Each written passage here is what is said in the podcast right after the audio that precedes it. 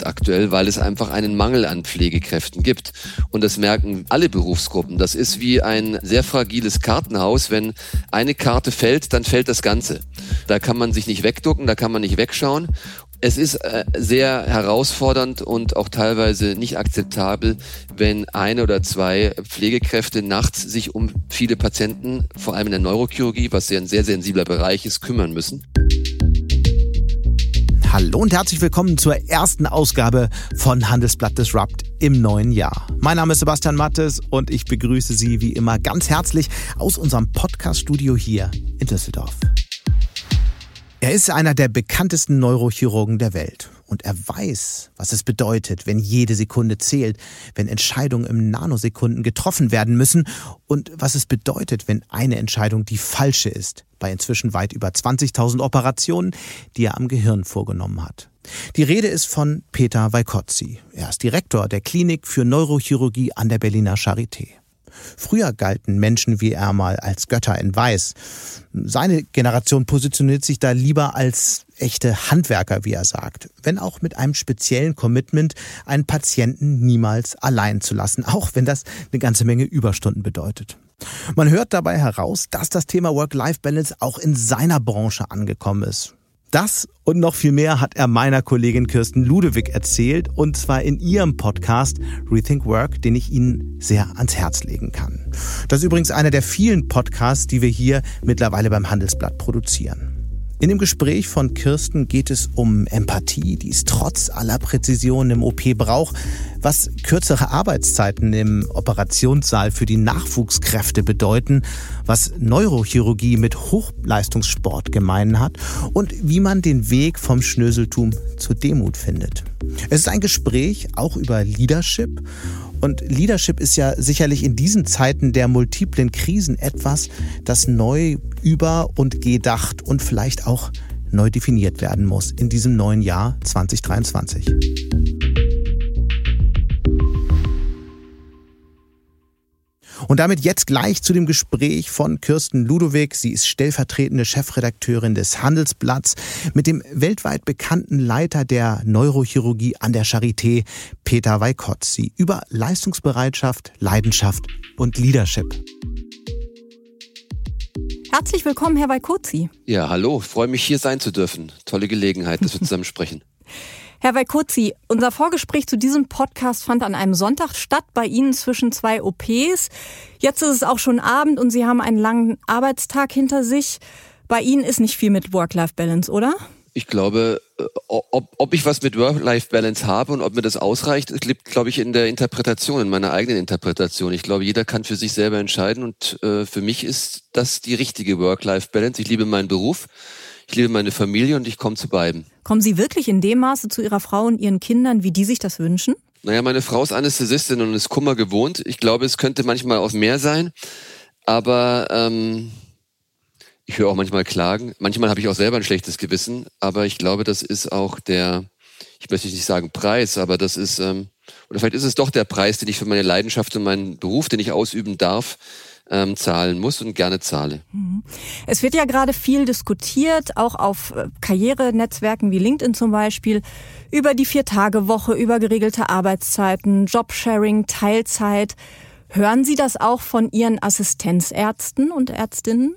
Ich finde die Frage wirklich zeitgemäß, weil ich habe erst gestern mit einem ähm, CEO einer großen Firma gesprochen, der hat mir wiederum erzählt, dass das eben auch in aller Munde ist und er hat eine Firma besucht, die auch wirklich alles Mögliche dafür getan hat, dass die Work-Life-Balance stimmt und um attraktiv zu bleiben auf dem Jobmarkt. Und natürlich ist das auch eine Diskussion, die wir im Krankenhaus, die wir in unserer Abteilung und die wir im Gesundheitsgewesen im Allgemeinen führen, ähm, wie, wie sich Work-Life-Balance jetzt neu definiert, vielleicht auch post-Corona oder im Gesund Arbeitsmarkt. Long und ähm, ja, das ist bei uns auch ein Thema, natürlich. Aber ich kann noch nicht als Arzt mitten in einer OP gehen um 17 Uhr, weil ich, weiß nicht, um halb sechs verabredet bin. Das funktioniert glaub, doch nicht, oder? Nein, ich glaube, das schätzen Sie völlig richtig ein. Das ist ein sehr traditioneller Beruf. Er ist vielleicht auch sogar vielleicht wie ein Handwerk, ein traditionsreicher Beruf. Und es wird immer reale Patienten geben, um die man sich in Präsenz kümmern muss und äh, die ihre Beschwerden und ihre Notfälle schlecht timen können. Und ich glaube, es ist auch insofern ein traditionsreicher Beruf, zumindest im chirurgischen Bereich, dass wir der Ansicht sind, dass wenn wir einmal die Verantwortung für einen Patienten in einer Operation übernommen haben, wir nicht einfach vom Tisch abtreten und jemand anderes operiert weiter, sondern das stehen wir gemeinsam mit dem Patienten durch. Und deswegen ist es vielleicht auch konfliktträchtig, weil ähm, wir Erwartungen an moderne Arbeitszeitmodelle eben nicht so einfach erfüllen können oder vielleicht ist es auch falsch, sie bei uns erfüllt zu sehen, erfüllt sehen zu wollen. Hm. Sie haben davon gesprochen, dass es auch der Preis ist, den man vielleicht zahlen muss, den Sie aber auch bereit sind zu zahlen. Ähm, jetzt ist es ja aber auch legitim zu sagen, ähm, ich bin nicht bereit, den Preis zu zahlen, was aber in dem Endeffekt bedeutet, dass sich ja wahrscheinlich immer weniger für den Job entscheiden, vielleicht auch immer weniger Frauen. Ähm, ja, das ist natürlich jetzt eine Fangfrage, weil ich natürlich schon in manchen Augen so als alter Chefsack gesehen werde, der vielleicht. naja, Sie sind 54, oder? Ja, aber ich, natürlich bin ich äh, ist das ein Argument, was natürlich kommt, dass ich als, dass ich so weit oder so distant bin und schon alle Schäfchen im Trocknen habe, dass ich das Ganze ja gar nicht mehr beurteilen kann. Dem möchte ich entgegenhalten, dass ich natürlich aus einer Zeit komme, wo die Belastung und die Arbeitszeiten noch ganz andere waren und es sich Gott sei Dank zu einem besseren gewandelt hat.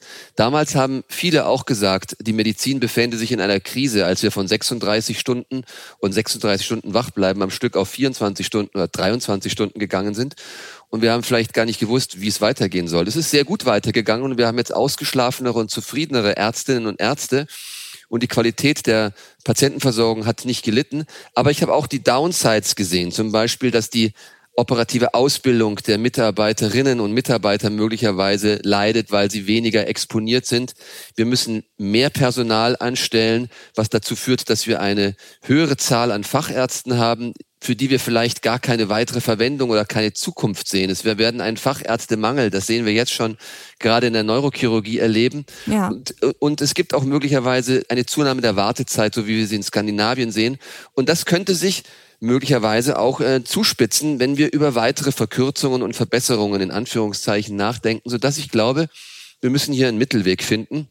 Und ich stelle mich gerne dieser Diskussion und ähm, äh, muss aber auch entgegenhalten, dass ich ein Vertreter der klassischen Werte bin, dass wir uns ehrlich und ähm, aufrichtig und äh, motiviert um die Patienten kümmern. Und in manchen Bereichen, das gilt nicht für alle Bereiche der Medizin, vielleicht gilt das auch nur für sehr wenige Bereiche der Medizin, ist es so, wenn man am Operationstisch steht oder am Patientenbett steht, dann bleibt man beim Patienten und bringt das Ganze zu Ende gemeinsam und ist dann möglicherweise auch für eine Komplikation, die wenige Stunden später eintritt, auch selber verantwortlich, weil man nur selber den Situs, also den OP-Bereich so gut kennt, wie man ihn hinterlassen hat. Ja. Sie wollten eigentlich erst gar nicht Arzt werden, sondern Tennisprofi. Also was ganz anderes. Warum stehen Sie jetzt im OP in der Charité und nicht auf dem Center Court in Wimbledon? Weil ich einfach zu schlecht war. das habe ich mit 14 oder mit 16 Jahren bemerkt. Ähm, der Wunsch oder der, die Vision oder der Traum, ähm, in den Sport zu gehen und vielleicht Tennisprofi ähm, zu werden, war so im, als ich so zehn oder zwölf war. Da lief es wirklich gut. Da war ich, ähm, da habe ich auch mehr, habe ich auch manchmal mehr gewonnen als verloren. Im Tennis verliert man ja immer irgendwann. Ähm, aber ähm, das lief ganz gut und ich hatte auch gewisse Vorstellungen und ich war auch fleißig und ich habe viel trainiert und ich habe auch ähm, mich fit gehalten und das ganze Beiprogramm gemacht. Aber irgendwann, als ich 14, 16 war, so die typische Pubertätszeit, da bin ich überholt worden und da habe ich realisiert, dass ich ähm, nicht das Zeug habe, gegen ähm, sehr prominente Tenniskollegen von mir, die es auch in die Weltspitze geschafft haben, ähm, Schritt zu halten. Und da habe ich dann einfach für mich entschlossen, dass ich Medizin studiere. Und ähm, dann hat es eine Zeit gedauert, bis ich den Entschluss gefasst habe, Neurochirurgie zu, zu machen. Das war nicht ein lang gehegter Plan, sondern das kam relativ spontan. Mhm. Aber was mich wirklich beschäftigt, ist, ähm, welche Parallelitäten ähm, anders eingeschlagen habe. Und vielleicht ist äh, die Begeisterung, die ich aus dem Sport mitgenommen habe, auch zuträglich gewesen ähm, meiner, meiner neurochirurgischen Karriere. Ja, spannend. Ich habe bei Rethink Work vor ein paar Wochen mit der Personalchefin von Covestro, die ehemalige Profibasketballerin ist, genau darüber gesprochen. Es gibt ja viele Parallelen zwischen Hochleistungssport und Job. Aber apropos Job, Ihre Eltern waren ja auch Ärzte aus Ungarn und sind dann Mitte der 60er nach München gereist und in Deutschland geblieben. Warum werden Ärztekinder eigentlich so oft Selbstärzte? Warum werden Unternehmerkinder häufig unternehmerisch tätig?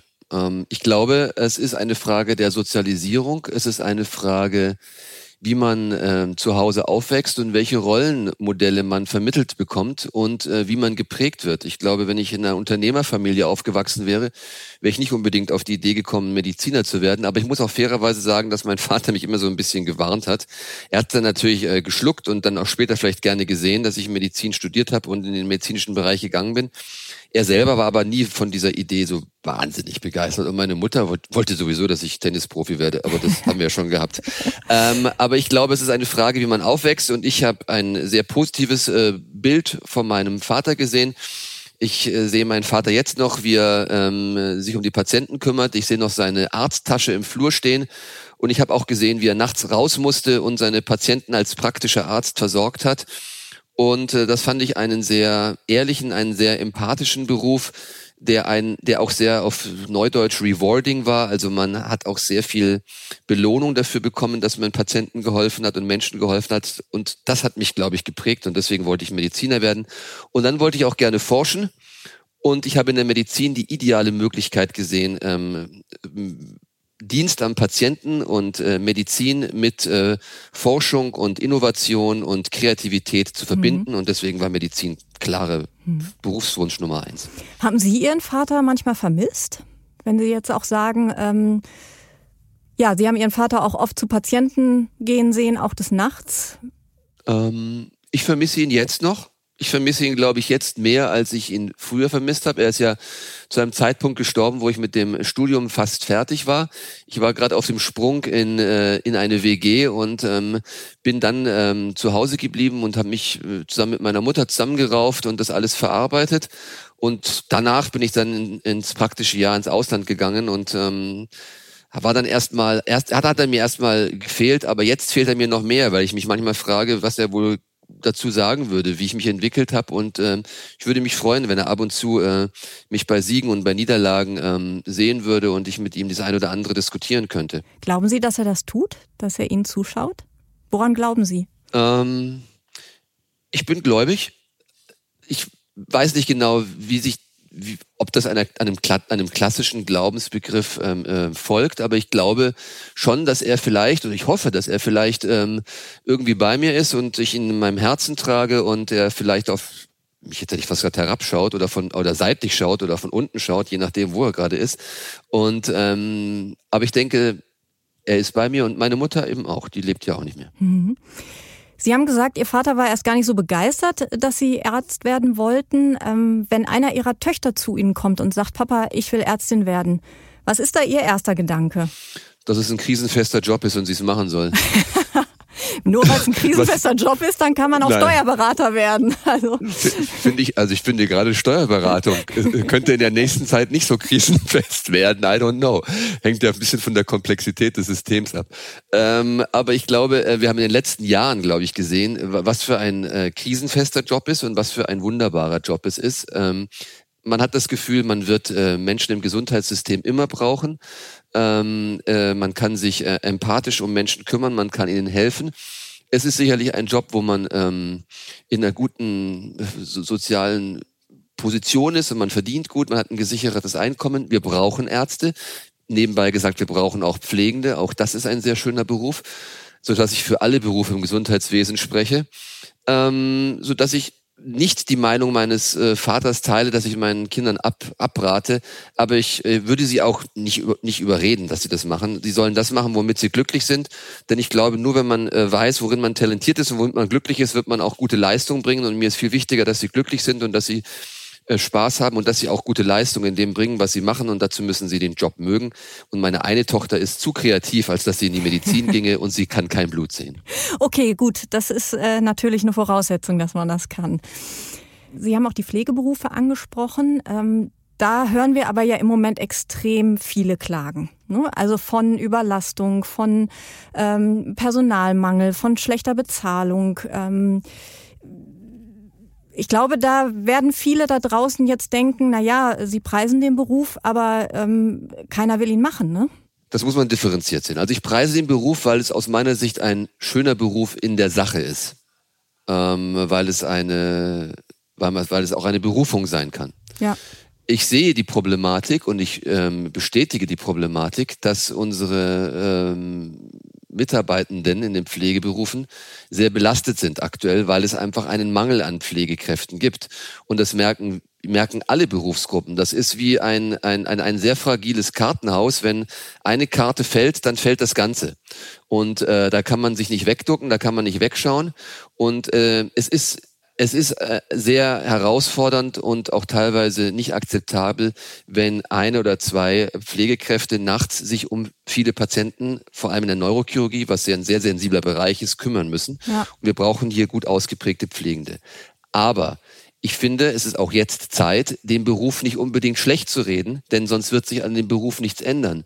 Ich denke, dass die äh, Vergütung äh, sich auf einem guten Weg befindet und dass alle die, die in Verantwortung stehen und gerade gescholten werden, ob das Klinikumsleitungen oder ob das Politik sind, man sieht, dass sie alle sehr motiviert sind, das Problem erkannt haben und dass die Vergütung aus meiner Sicht sich deutlich gebessert hat. Die zusätzlichen Freizeittage haben sich deutlich gebessert, sodass ich glaube, es ist jetzt Zeit, den Beruf nicht schön zu reden, sondern das Gute an dem Beruf zu betonen und junge Menschen zu äh, motivieren, wieder in die Ausbildung zu gehen und wieder diesen Beruf äh, schätzen zu lernen und allen klar zu machen, dass es ein schöner Beruf ist, für den man sich engagieren sollte. Mhm. Jetzt habe ich eine Lanze gebrochen.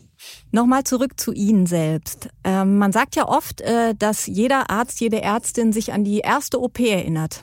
Wie war Ihre erste OP? Oh, meine erste OP war, dass ich äh, in der äh, Röntgenbesprechung gesessen habe und es kam eine ältere Dame mit einer Einblutung zwischen Schädeldecke und ähm, Knochen. Das nennen wir chronisches chronisches Hämatom, also chronisches Blutgerinnsel.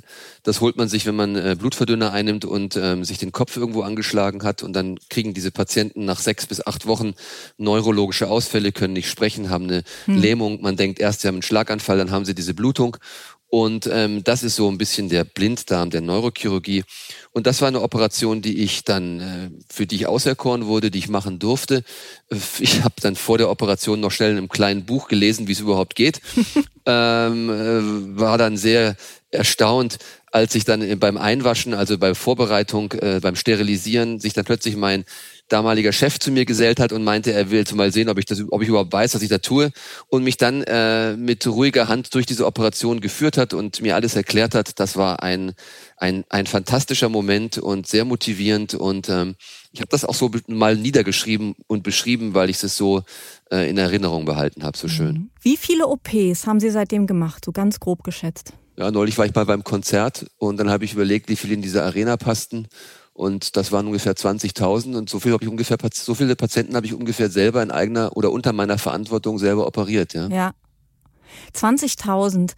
20 bis 25. 20 ja. bis 25.000. Wie viel ist in Ihrem Job Erfahrung? Also all das Wissen, was aus diesen 20, 25.000 OPs kam und natürlich mit allem, was vorher und nachher passiert. Also Training und Übung. Und wie viel ist am Ende Talent? Ich glaube, ich, man, man kann es vergleichen mit, mit jeder Tätigkeit, die man in Höchstleistung macht, ob man jetzt äh, äh, Profi-Klavierspieler oder Balletttänzerin ist oder in einem anderen Bereich arbeitet, wo man regelmäßig üben und trainieren muss und Disziplin haben muss. Ähm, man sagt so die goldene Regel, man muss tausend Stunden geübt haben, um etwas gut zu können oder etwas ähm, perfekt zu können. Ähm, so ich schon glaube, dass sehr viel äh, Fleiß und Training eine Rolle spielt. Aber wie es eben beim, ähm, beim Tanzen oder beim Klavierspielen oder beim Musikmachen ist, man muss auch eine gewisse gewisses Talent haben. Talent für ähm, oder Leidensfähigkeit, um diese Disziplin aufzubringen, aber auch Talent, um schnell zu lernen. Ich glaube, die Lernkurve ist das Entscheidende, denn man hat nur eine begrenzte Zeit in der Chirurgie zu lernen. Wir haben vorher über die Arbeitszeiten gesprochen. Die Zeit der Exposition ist verkürzt. Und die jungen Talente müssen einfach eine steile Lernkurve haben, die müssen schnell lernen. Mhm. Und das ist, glaube ich, das Talent, was sie brauchen, um in der Zeit ähm, ein hohes Niveau zu erreichen. Von wie vielen Jahren sprechen wir? Die Facharztausbildung ist sieben. Mhm. Dann sind sie aber noch nicht bei, dann sind sie Geselle danach. Und wenn sie äh, Meister werden wollen, perfekt erreicht man nicht. Ich glaube, perfekt erreicht man nie, aber wenn man nahe an perfekt kommen möchte, dann sollte man, ähm, und das kann man auch nur in einer gewissen Sparte, man kann nicht erwarten, dass man alle Instrumente perfekt oder auf Master-Level kann. Mhm. Man muss sich für ein, zwei Instrumente entscheiden. Und dafür würde ich mal rechnen 15 bis 20 Jahre. Mhm. Stichwort der Blinddarm der Neurochirurgie. Kehrt eigentlich irgendwann sowas wie Routine in Ihrem Job ein? Ja, ich kann alle beruhigen, die glauben, dass es keine Routine gibt. Äh, oder ich kann ihnen auch die Illusion nehmen, die denken, dass alles wahnsinnig spektakulär ist, was wir machen. Es gibt Routineeingriffe, was nicht heißt, dass diese äh, Eingriffe keine ähm, Gefahren bergen und dass man sie nicht äh, und dass man sie nicht respektieren oder dass man keinen keinen Respekt davor haben soll. Man darf sie nicht unterschätzen. Wenn was schief geht, dann ist es eine Routine, ist auch beim Routineeingriff so, dass am Gehirn immer schlimme Folgen oder auch an der Wirbelsäule schlimme Folgen auftreten können. Aber es gibt Eingriffe, da können wir genau abschätzen, wie hoch das Risiko ist. Wir wissen genau, wie es abläuft. Es gibt nicht allzu viele Variationen. Man wird selten überrascht. Und äh, ich würde einen Routineeingriff dann bezeichnen, wenn das Risiko für eine Komplikation weit unter fünf Prozent liegt. Wohingegen ich einen Hochrisikoeingriff ähm, benennen, so bezeichnen würde, wenn er das Risiko für eine schwere Komplikation größer 10, vielleicht 20 Prozent äh, beträgt. Aber das sind eben nicht alle Eingriffe. Und ich schätze diesen Mix äh, mhm. äh, sehr hoch ein, weil es ist nicht gut, dauernd nur im Hochrisikobereich unterwegs zu sein. Mhm. Äh, und man braucht auch mal ähm, die Eingriffe, die auch mal eine sichere Bank sind. Mhm. Sie haben es mal so beschrieben, dass Sie es überhaupt nicht mögen, ähm, wenn man äh, Ärzte, Mediziner, speziell auch Neurochirurgen, also Sie als Zauberer bezeichnet oder wenn man vom Wunder der Medizin spricht. Warum äh, mögen Sie das nicht? Äh, verschiedene Gründe. Einmal ähm, habe ich in meiner frühen Ausbildung äh, die alten Generationen erleben dürfen und ähm, die waren natürlich Pioniere, die haben viel Neuland betreten und ähm, ich fand es aber immer ein bisschen befremdlich, wenn das alles so mystifiziert wurde. Da wurde das Licht ausgemacht, man durfte nicht sprechen, man kam sich eher vor wie in der Kirche und ähm, äh, über Komplikationen wurde nicht geredet, äh, die sind einfach passiert und die waren eingepreist und jeder hatte das zu akzeptieren. Das fand ich, ähm, äh, das war eine, eine, eine, ein, ein Weg, den ich nicht einschlagen wollte. Und ich, auf der anderen Seite sind wir auch in gewisser Weise Handwerker. Und ich habe viel diskutiert mit meinem guten Freund Bernhard Meyer aus München, der diese diese Idee der Entmystifizierung auch sehr vehement vertritt und ähm, er hat auch einmal gesagt, ähm, es ist wenn, wenn man 20 oder 30 Jahre lang das, was man äh, vor 20 oder 30 Jahren als Mythos bezeichnet hat, dann noch immer als Mythos bezeichnet, dann gab es ja gar keinen Fortschritt.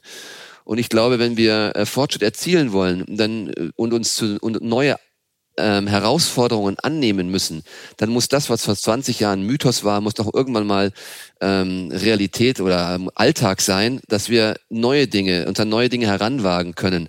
Und wenn wir immer alles mystifizieren, dann werden die jungen Leute erstens Angst davor haben, doch mal selber die Hand anzulegen und zum anderen werden die, die mystifizieren, nie das Zepter aus der Hand geben und es an die Jungen weitergeben. Mhm. Und deswegen ist ähm, Entmystifizierung eine ein, ein, ein unbedingtes Dogma, nicht von mir, sondern von meiner Generation, würde ich sagen. Mhm. Das, da spreche ich, glaube ich, für alle Neurochirurginnen und Neurochirurgen. Mhm. Aber jetzt mal ganz ehrlich, Sie waren äh, mit 39 der jüngste Chefarzt der Charité. Sie haben heute die Verantwortung für drei Neurochirurgiestationen mit 36 Ärztinnen und Ärzten. Zu Ihnen kommen Patienten aus aller Welt. Sie sind Bestsellerautor, Sie sind gefragter Experte, zum Beispiel nach dem Unfall von Michael Schumacher. Und sie bleiben immer auf dem Boden. Also sie haben keine Höhenflüge, nicht mal ein bisschen nach einer besonders gelungenen OP. Naja, ich kann Ihnen sagen, dass ich, als ich äh, in München aufgewachsen war, war ich erstmal so ein richtiger arroganter Schnösel.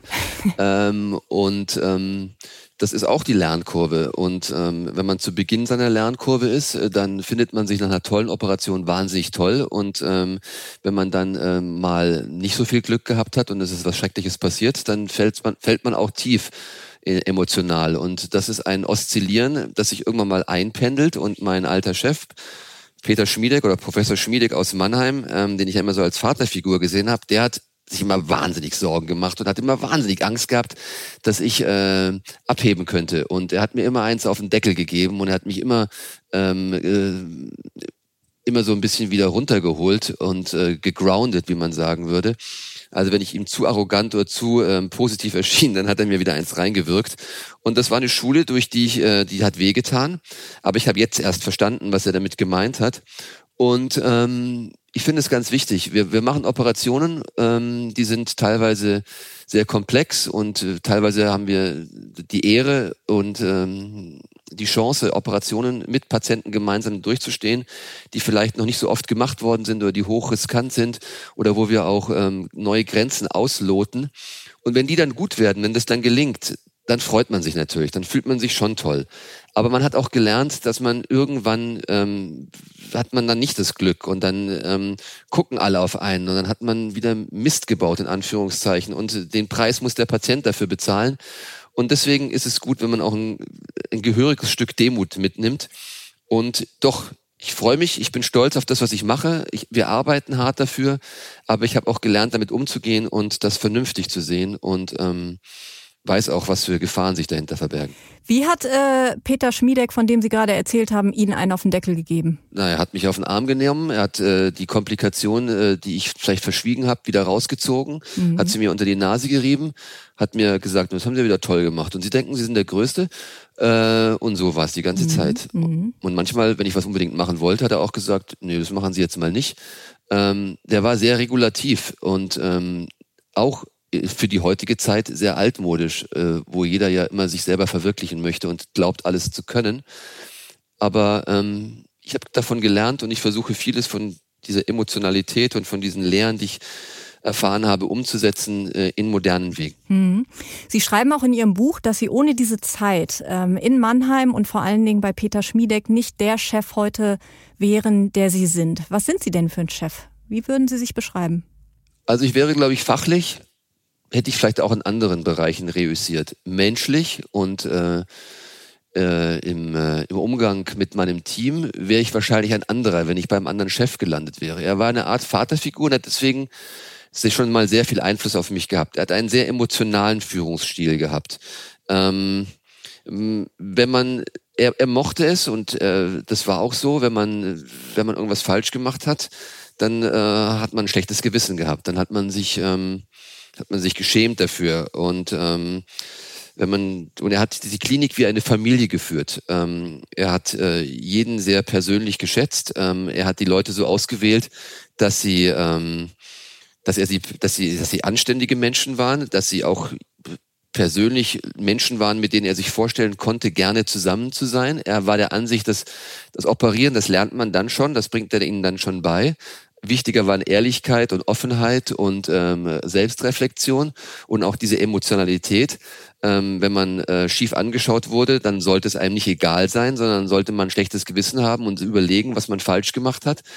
Und es war wie in einer Familie, wenn man ähm, dann in, als Oberarzt oder als leitender Oberarzt angefangen hat zu pubertieren und zu rebellieren und endlich irgendwann Chef werden wollte, dann gab es auch Knatsch, den hat er auch ausgehalten. Und ähm, wenn man dann die Familie verlassen hat, dann war es, äh, dann hat man ein, ein wahnsinnig gutes Verhältnis gehabt, hat einmal pro Woche telefoniert, hat sich ausgetauscht, hat sich ausgeheult und er war ein richtiger Mentor. Und ich glaube, ich hoffe, das ist das aus dieser ähm, dass, dass diese enge Beziehung und was ich unter Mentoring verstehe heute und was ich unter einer Klinikführung als Führung einer Familie heute verstehe, jetzt aus dieser Beschreibung deutlich geworden ist. Und wenn ich zu einem Ihrer Oberärzte gehen würde, würde der mir dasselbe erzählen?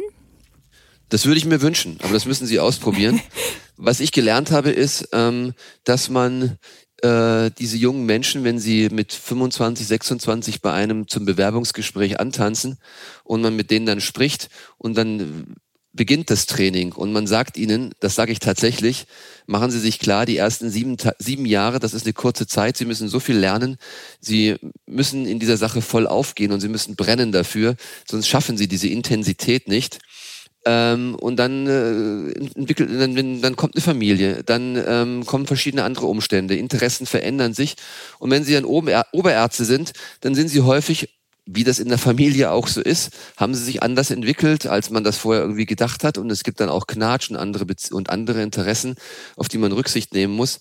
Deswegen weiß ich nicht, ob alle so über mich sprechen würden, aber ich hoffe, dass alle sagen würden, dass ich eng bei ihnen bin, dass es relativ emotional zugeht, dass ich ein emotionaler Typ bin und dass ich schon versuche, die Karrierewünsche, die sie haben, dann auch zu berücksichtigen, umzusetzen. Ich muss aber natürlich auch immer eine gewisse, mit der gewissen Qualitätsbrille und mit der gewissen Eignungsbrille vom ersten Tag der Ausbildung und Anstellung natürlich auf diese Leute blicken. Und das ist genauso meine Aufgabe, ähm, Karriereplanungen mit denen zu machen. Mhm. Es ist ja auch Ihre Aufgabe, sozusagen dann auch gegenzusteuern, wenn Sie merken, das geht nicht in die richtige Richtung. Was tun Sie, wenn jemand zu Ihnen kommt und sagt, ich pack das nicht, ich, ähm, das ist vielleicht doch nicht mein Job? Wissen Sie, wenn einer in frühen Jahren zu mir kommt und das zu mir sagt, dann hat er und dann verdient er meinen größten Respekt. Mhm. Ich finde es unglaublich, wenn jemand, der sich ähm, zum einen bestimmten Berufswunsch und ein Ziel ähm, gesetzt hat, der vielleicht Neurochirurgin oder Neurochirurg wird, weil er ein Buch gelesen hat über das Thema oder das schon immer toll fand, von, weil der Waikozi in irgendwelchen Videos erzählt hat, wie toll das ist und dann für sich selber nach ein oder zwei Jahren feststellt, das ist doch nicht das Richtige. Und dann den Mut hat, dahin zu gehen und zu sagen, das ist nicht das Richtige, ich nehme meinen Hut, das bewundere ich. Denn das Problem ist ja eigentlich, wenn man diese Erkenntnis nicht hat, wenn man sich durchquält und wenn man nicht zu dieser Entscheidung kommt. Und das ist die schwierigere Situation, äh, das zu kommunizieren, zu sagen, ich habe den Eindruck, das läuft in die falsche Richtung. Oder ähm, wir sollten uns vielleicht ein Spezialgebiet suchen, wo wo sie glücklicher werden. Oder die Neurochirurgie ist ja ein breites Fach. Da gibt es ja verschiedene Richtungen, in die man gehen kann. Mhm. Und ich glaube, man findet für jeden etwas. Aber wenn dann eben die Einschätzung meinerseits und die Wünsche andererseits nicht übereinstimmen, das ist die schwierige Situation. Mhm. Das Szenario, was Sie beschreiben, das finde ich ähm, ganz herausragend und voller Respekt und das mag ich. Mhm. Kommt das häufiger vor oder ist es schon noch eher die Ausnahme? Äh, es kam vor zwei Monaten vor. Okay. Und ähm, ich war sauer, weil ich auf diese Person total heiß war, weil ich äh, unbedingt wollte, dass diese Person bei uns arbeitet und ich war total stolz, dass diese Person sich für uns entschieden hat und äh, nach zwei Monaten hatte die Person den Mut, das zu sagen. Und es kommt nicht so selten vor. Mhm. Was ich mich ja immer wieder frage, gerade bei Ärzten, die sehr komplizierte OPs machen, dazu gehören ja auch zum Beispiel Transplantationen oder Notfälle in den Ambulanzen. Wie schaffen Sie es, auf den Punkt da zu sein, also wenn es drauf ankommt, und dann Ihr Maximum an Konzentration, an Können aufzubieten und das Ganze ja auch unter einem enormen Druck? Und manchmal mit wenig Schlaf, seien wir mal ganz ehrlich, wenn es ja. im Dienst ist. Ähm, ich glaube, das ist Teil des Trainings. Ähm, das ist Teil der Begeisterung. Man darf sich in diesem Moment nicht zu sehr quälen, sonst wird es wirklich schmerzhaft. Also Sie meinen so eine Art Adrenalin, das man dann ja. hat? Mhm. Ja, es ist also erstens ist es mal Training. Also es ist Hochleistungstraining, dass man sie um drei Uhr morgens aufweckt und sie da innerhalb von einer halben Stunde ähm, mental so weit sind, äh, dass sie während der Autofahrt ähm, in die Klinik bereit sind, jetzt eine, eine Aufverantwortung zu übernehmen und eine gute Leistung abzuliefern. Es gibt natürlich äh, komplexeste Sachen, die macht man nicht nachts, die macht man morgens. Aber auch in langen Operationen will ich häufig, häufig gefragt, wie schafft man es über eine lange Zeit, diese Konzentration anzuhalten? Und ähm, man, man ist einmal trainiert, man kommt in einen Tunnel, äh, es gibt einen gewissen Adrenalinschub, ähm, man ist hoch konzentriert in diesem Tunnel und bei langen Operationen ist es auch keine kontinuierliche mehrstündige Belastung, sondern man muss die mentalen Pausen, wenn es mal ein bisschen ruhiger zugeht, nutzen, um sich dann für die komplexen Situationen zu wappnen. Mhm. Und ja, ich, wir kommen zurück zur Work-Life-Balance. Man könnte auch die Hypothese aufstellen, dass ich aus einer Zeit komme, wo das alles vielleicht noch intensiver war, wo wir noch mehr drauf trainiert worden sind. Und ähm, irgendwann es muss, ich glaube, es muss so intensiv sein, dass man für diese Situationen auch gewappnet ist. Mhm. Andererseits sagen Sie, dass es auch dazu gehört zu Ihrem Job, ähm, dass man Geduld hat, dass man gelassen ist, dass man Ruhe und Ausdauer mitbringt äh, und vor allen Dingen auch, Sie sprachen es an, die Bereitschaft, dass eine OP eben auch mal zehn Stunden dauern kann ähm, oder auch mehr. Kann man ja. das auch trainieren? Also ich weiß nicht, machen Sie zum Beispiel Ausdauersport oder ist das eher eine Kopfsache? Also ich muss vorneweg sagen, dass diejenigen, die das jetzt hören und mich privat kennen, jetzt schmunzeln müssen, weil ich sicherlich keine Geduld habe in vielen Bereichen des Lebens. Und ich, die, die, ich bin auch sehr ungeduldig. Also es geht mir oft nicht schnell genug. Und ähm, aber in, im OP, da geht der Schalter um. Und ich glaube, ich mache das gerne und Sie sprechen jetzt mit einem Neurochirurgen, der ja auch manchmal stundenlang wie ein Uhrmacher an irgendwelchen Details rumfrickelt und ähm, auf keinen Fall ähm, hektisch werden darf und Geduld und, und Ruhe braucht. Ähm, aber auch nicht Zeit verlieren sollte und sich irgendwie irgendwas verlieren sollte. Mhm. Der, Mittel, der, der Mittelweg ist gering. Ja, Geduld ist wichtig und Geduld muss man lernen und äh, ich, es war auch eine Aufgabe, die ich lernen musste. Mhm. Eine vielleicht etwas banale Frage, ich stelle sie aber trotzdem, weil sie mich wirklich interessiert. Wie oft müssen Sie während einer zehnstündigen OP auf die Toilette? Weil Sie müssen doch bestimmt viel trinken. Ne? Um, man schwitzt ja auch viel, man ist angespannt. Aber es ist doch jedes Mal ein Akt, wenn ich dann raus muss und äh, wieder neu desinfizieren muss. Wie funktioniert das? Und es ist wirklich eine Frage, auf die ich nie eine überzeugende Antwort finde, weil ich immer sage, ähm, wir gehen nicht aufs Klo. Ähm, äh, also man, man, man trinkt, man geht halt vorher und äh, während der Operation wird ja auch nicht getrunken. Ähm, also ist der, geht, ist der Druck auf die Toilette zu gehen nicht so hoch. Aber wir sind natürlich auch äh, kein Bereich, der es verbietet, auf die Toilette zu gehen. Ähm, wenn man auf die Toilette gehen muss, dann geht man halt auf die Toilette.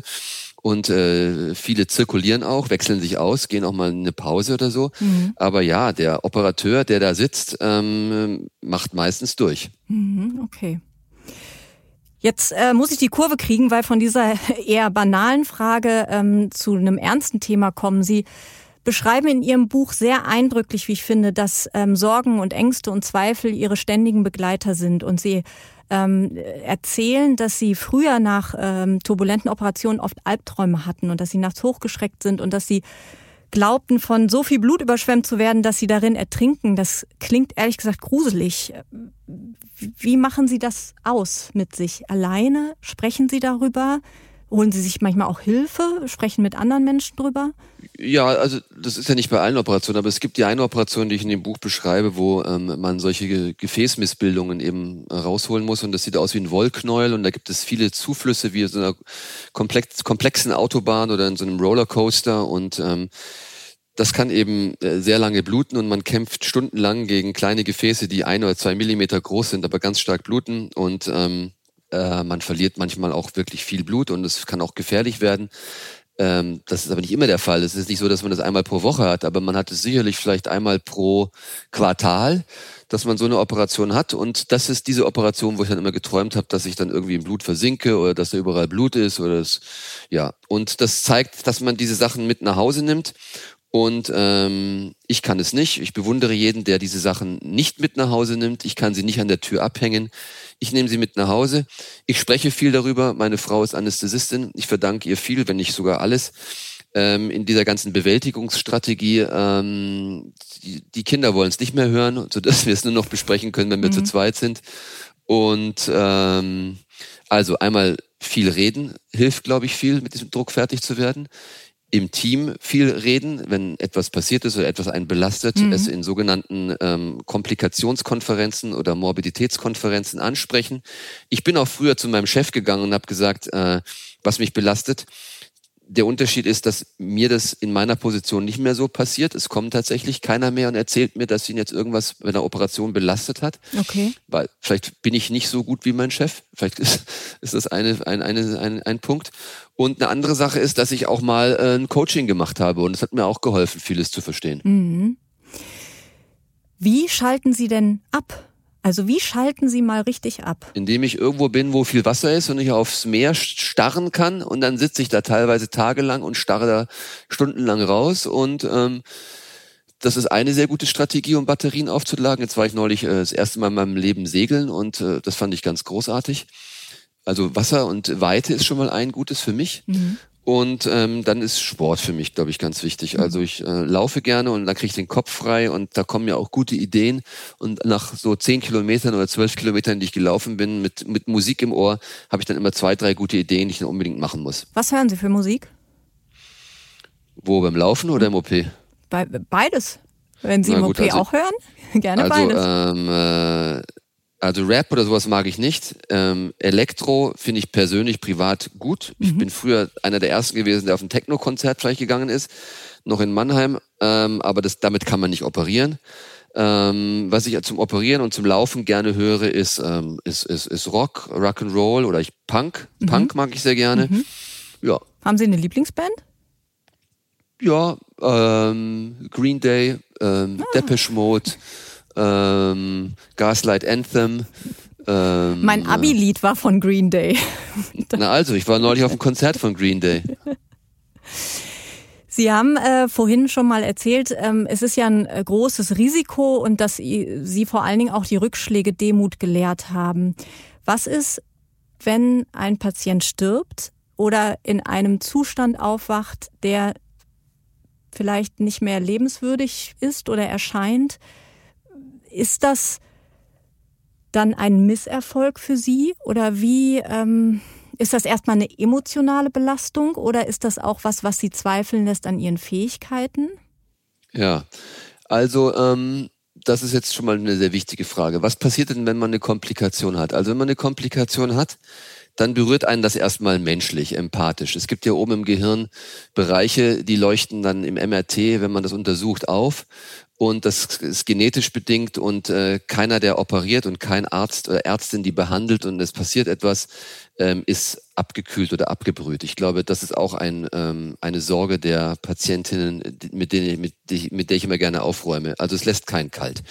Das ist schon mal ähm, evolutionsbiologisch so.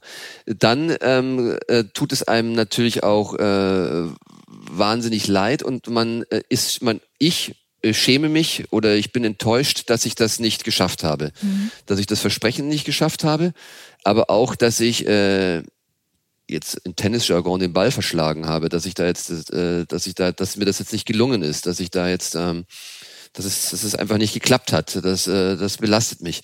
Ähm, ich schäme mich, ich leide mich äh, vor meinem Team, das ähm, mich während dieser ganzen Operation ähm, erlebt hat, beobachtet hat. Wenn ich auf die Intensivstation oder auf die Station gehe, um den Patienten zu sehen, dann fühle ich mich schon beobachtet äh, und diese ganzen, äh, manchmal sind es mitleidige Blicke, die ich spüre, manchmal sind es vorwurfsvolle Blicke, die ich spüre. Das ist ja toll, dass er das wieder machen musste. Ähm, die, die sind vielleicht nicht unbedingt da, aber ich, das, das ist auch etwas, was mich belastet. Wie denkt mein Umfeld darüber, was ich da jetzt gerade gemacht habe? Mhm. Und dann bin ich natürlich auch narzisstisch gekränkt. Ähm, das gebe ich doch auch zu. Wenn ich da irgendwie denke, dass ich irgendwas ganz toll mache und es gelingt mir nicht, dann bin ich auch erstmal ein Stück weit beleidigt. Also auch eine sehr egoistische Art ähm, des, äh, der Komplikationsverarbeitung. Ähm, also ja, und das ist jetzt schon mal Komplikation. Und wenn dann natürlich der Worst Case eintritt, dann ist es äh, natürlich doppelt so schlimm. Und dann mh, mm, muss man auch ähm, bei verschiedenen weiteren Entscheidungen ähm, auch das Ego so ein bisschen rausnehmen. Was ist das Beste für den Patienten? Was ist der Patientenwille? Hat sich der Patient mit dieser Situation vor der Operation, das, das machen sie meistens, ähm, auseinandergesetzt? Was mhm. sind seine Wünsche? Und auch dann ist man im Dienst der Patientin oder des Patienten. Man geht diesen Weg gemeinsam. Und das ist auch eine, eine Lehre, die ich meinen Mitarbeitenden immer mitgebe dass man dann auch ins Zimmer gehen muss und dass man sich dann auch dieser Verantwortung stellen muss. Äh, mhm. Wenn man viele Operationen macht wie ich, dann ist es immer eine Herausforderung. Ähm, ich, manchmal kriege ich auch eine Beschwerde, dass ich nicht oft genug da war. Tut mir dann auch mal leid. Aber wenn man jetzt zwei oder drei Operationen in der Woche gemacht hat, dann muss man da auch gefälligst jeden Tag hingehen und das auch mit ertragen und mit mittragen. Das ist das Versprechen, das wir denen geben, mhm. den Patientinnen und Patienten. Und ja, ich glaube, das war eine umfangreiche Antwort, tut mir leid. Alles gut. Sie haben oft Patientinnen und Patienten, die keiner operieren will, außer Ihnen. Wenn dann was nicht so läuft wie geplant, hadern Sie dann mit dieser Entscheidung, also dass Sie sich für die OP entschieden haben und dass Sie dieses Risiko eingegangen sind? Ähm, man, muss kein Risiko eingehen. Also das ist jetzt auch wieder falsch. Ähm, es gibt überhaupt kein, es steht, steht nirgendwo geschrieben, dass jeder Neurochirurg oder Neurochirurgin und ich habe es lieber, dass es alle Operat alle Operateure spüren das oder fühlen das oder was wir gerade besprochen haben, mhm. spüren die. Ähm, man muss kein Risiko eingehen, man kann frei entscheiden. Und ich glaube, es ist eine, ich habe mal einen TED-Talk geben dürfen, da ging es darüber, wie, wie entscheidet man sich äh, für Risiko, für, wie, wie kommt man zu risikoreichen Entscheidungen. Mhm. Und ich bin zu dem Schluss gekommen, es ist in erster Linie eine Persönlichkeit. Und ähm, man muss nicht ein Risiko eingehen. Man, oft denkt man ja auch, ich will dem Patienten jetzt primär nicht schaden. Und äh, es ist eine Mentalitätsfrage, es ist eine Persönlichkeitsfrage, man muss es auch irgendwie wollen.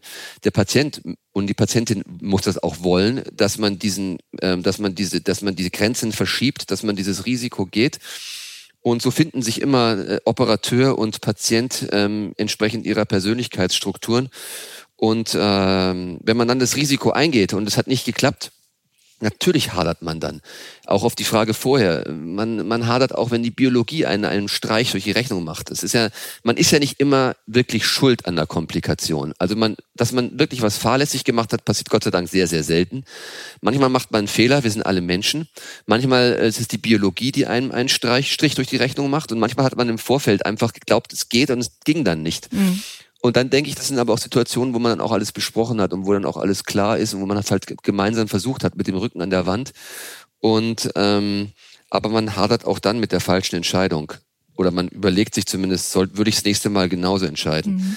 Aber andre, auf der anderen Seite müssten wir auch schwierige Entscheidungen treffen und man muss auch irgendwann mal aufhören zu hadern und man kann, man muss aus diesen Dingen lernen und man muss sie dann auch immer mal wieder abhaken. Aber man darf es nicht vergessen. Das ist mhm. ganz wichtig. Mhm. Aber im Endeffekt sind Sie ja schon ein Einzelkämpfer, also in der OP, weil Sie ähm, im Zweifel Bohrer oder Skalpell halten oder steuern. Hinterher, wenn es um diese Stunde der Wahrheit geht, wenn der Patient aufwacht und man beim Patienten ist. Warum ist das Team trotzdem so wichtig? Sie sind, glaube ich, in Teilen, ähm, habe ich gelesen, bis zu 15 Leute im OP. Ja, also man ohne ohne ohne ohne mein Team, ohne ein Team wäre wäre man wäre ich aufgeschmissen. Deswegen, ähm, ich, mich hätte interessiert, was die Basketballprofi, die ehemalige, äh, zu dem Thema gesagt hat. Ich, äh, ich, mich interessiert es wahnsinnig. Ist das, was ich mache, ein Einzelsport oder ist es ein Teamsport? Und ich komme zu dem, zu, immer zu dem Schluss, es ist eine Kombination ohne das Team geht gar nichts. Und ähm, in dem Buch, das Sie erwähnt haben, ähm, war es mir wichtig, diese einzelnen Funktionen zu erwähnen, die namentlich zu benennen. Und ich gebe gerne auch Vorträge über Hochleistungsteams und vergleiche damit den neurochirurgischen OP zum Beispiel mit der Alingi, wo man auch äh, für jede Funktion jemanden hat, der ähm, hochmotiviert ist und perfekt ausgebildet ist. Mhm. Ohne das Team ist man nix. Aber wenn man dann unter dem Mikroskop ist oder vor dem Mikroskop sitzt und unter dem Mikroskop operiert und man kämpft dann mit diesen ganzen Gefäßen oder mit dem Tumor und der Tumor ist vielleicht jemand, der Widerstand leistet und man muss sich da vielleicht äh, einem stundenlangen äh, Kampf oder eine Operation ergeben und das, das durchstehen, dann ist man in dem Tunnel und dann ist man schon irgendwie alleine. Und das ist, dann ist man schon der Captain von dem Schiff oder von dem Team und trägt die Verantwortung, dass alle, die da empathisch und äh, motiviert dabei sind und mitleiden, auch gut rauskommen. Man kämpft dann nicht für sich und man kämpft für den Patienten in erster Linie, aber man kämpft auch für die für das, für das, für das Team, äh, für die Zusammengehörigkeit. Und dazu gehört auch, dass man so eine Operation anständig und gut über die Bühne bekommt. Äh, ja, man, es ist eine Mischung aus Teamsport und Einzelsport, aber ohne das Team würde gar nichts laufen. Hm. Haben Sie eine hohe Fluktuation in so einem Team oder sind Sie eigentlich beständig ein Kernteam? Ja, ich glaube, das ist jetzt ein glaube, wichtiges Thema für die Hörerinnen und Hörer, die jetzt keine Neurochirurginnen sind. ähm, denn ich finde, ähm, das hat mich jetzt jemand auch auf, ähm, auf Instagram gefragt. Ähm, Sie sprechen immer über Hochleistungsteams. Was ist denn, wenn jemand wegbricht? Genau. Und dann sage ich immer, ähm, ja, Alinki hat auch Team A, Team B und äh, man muss, muss immer zwei Leute für jede Position haben. Und äh, wenn man und man muss selber auch kompetent sein, dass man auch nachbesetzen kann. Und äh, man muss auch für, die, für das Team sorgen, dass es zusammenhält. Und ich finde, was wir jetzt alle erleben, ist, dass viele Hochleistungsteams drohen auseinanderzubrechen, weil wir so ein Long-Covid in unserem Arbeitsmarkt und in unserer Gesellschaft haben, dass wir alle, alle Team, Teamgeister haben so ein bisschen den Kompass verloren und wissen gar nicht mehr, wie sie die Teams zusammenhalten sollen und wie es mit den Teams weitergeht. Sind wir mal ehrlich, das gilt doch für mhm. alle, alle Bereiche, dass wir ähm, hochqualifiziertes Personal irgendwie nicht mehr richtig finden und ähm, und und auch nicht mehr halten, muss man auch einfach sagen, ne? Nicht mehr halten. Halten wir sie nicht oder können wir sie nicht halten? Ich glaube, wir wollen sie alle halten, aber es ist schwieriger geworden. Genau, wir können sie schwieriger halten, ne? So mhm. würde ich es formulieren. Genau. Wie bereiten Sie sich denn vor mit Ihrem Team? Gibt es irgendwelche Rituale? Gibt es irgendwelche Glücksbringer? Irgendwelche anderen Spleens? Oder ist das sehr mechanisch, sehr ja, wir stehen jetzt nicht so martialisch zusammen wie eine Fußball- oder eine Sportmannschaft, die nochmal irgendwie alle in den Armen liegt und nochmal laut schreit. Aber es gibt ein, auch hier einen, einen ritualisierten Moment, ähm, der aber auch einen medizinischen Hintergrund hat. Ähm, das ist immer die Furcht, dass Patienten auf der falschen Seite oder mit dem falschen Namen operiert werden oder dass die falschen Bilder da hängen.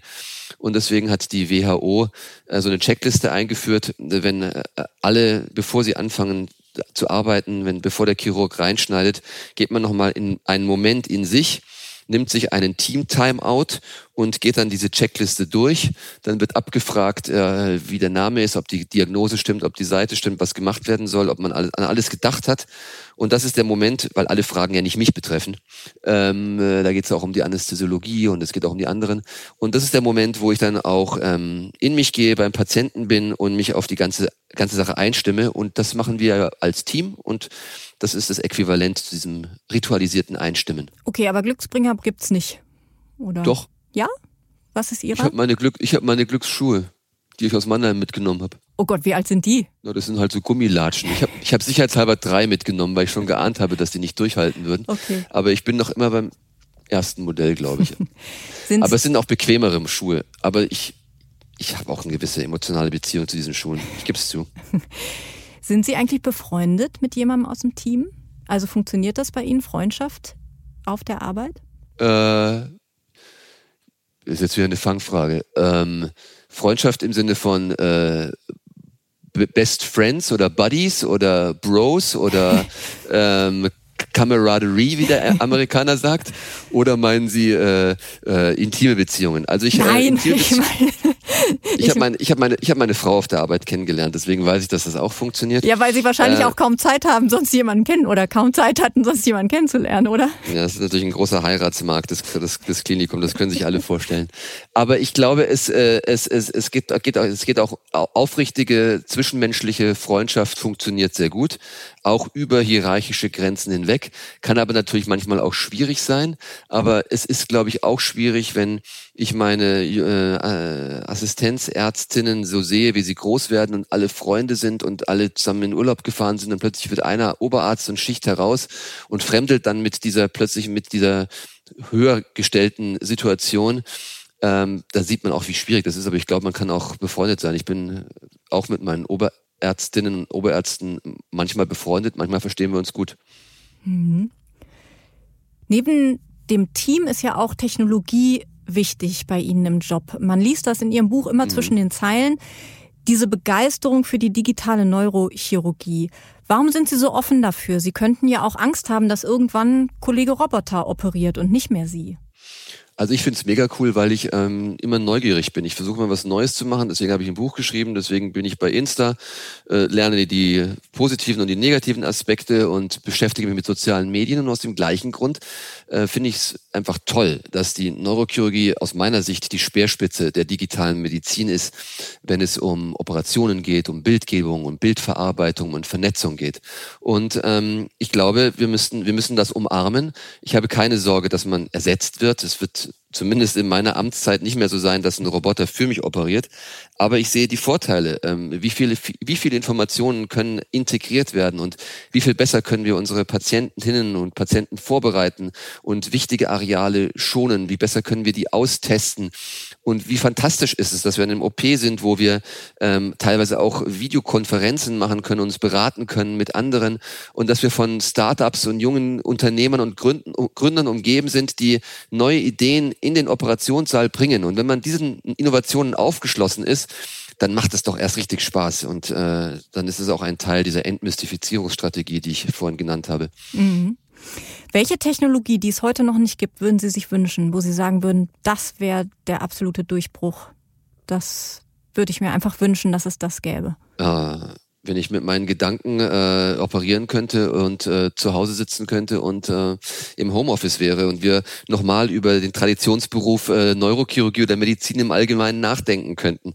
Äh, nein, Spaß beiseite. Ähm, ich glaube, was ich mir wünschen würde, sind viel kleinere Schritte, dass ähm, wir vielleicht endlich ähm, mit der Zelltherapie weiterkommen, dass wir Erkrankungen, die bislang als nicht heilbar oder nicht verbesserbar galten, wie zum Beispiel Querschnittslähmung oder Folgen von Schlaganfällen, dass wir die mit neuen Verfahren, äh, ob das jetzt kleine Chips sind, ob das jetzt ähm, Elektrostimulation ist, dass wir diesen Patientinnen und mhm. Patienten mhm. helfen können und dass wir, und ich, da sehe ich übrigens die Zukunft meines Fachs auch, und das ist, glaube ich, noch machbar in den nächsten 10 bis 15 Jahren, das würde ich mir kurzfristig wünschen. Das andere ist eine Spinnerei und ist Science Fiction. Meinen Sie, das kommt nie? Was? Auch nicht? Mit Gedanken operieren? Ja, also ich meine, wenn wir uns, wir sprechen ja auch viel über Metaverse Doch. und dergleichen, also. Ja, was es jetzt schon ja, was es jetzt schon gibt, ist, dass man äh, 10 Kilometer oder 15 Kilometer hinter, hinter der feindlichen Linie mit irgendwelchen Joysticks irgendwelche Erstversorgung von verletzten Soldaten machen kann. Äh, das gibt es, glaube ich, jetzt schon, ähm, dass man hochpräzise äh, Hirnoperationen durchführt. Ähm, ich hoffe, die gibt es bis dahin noch.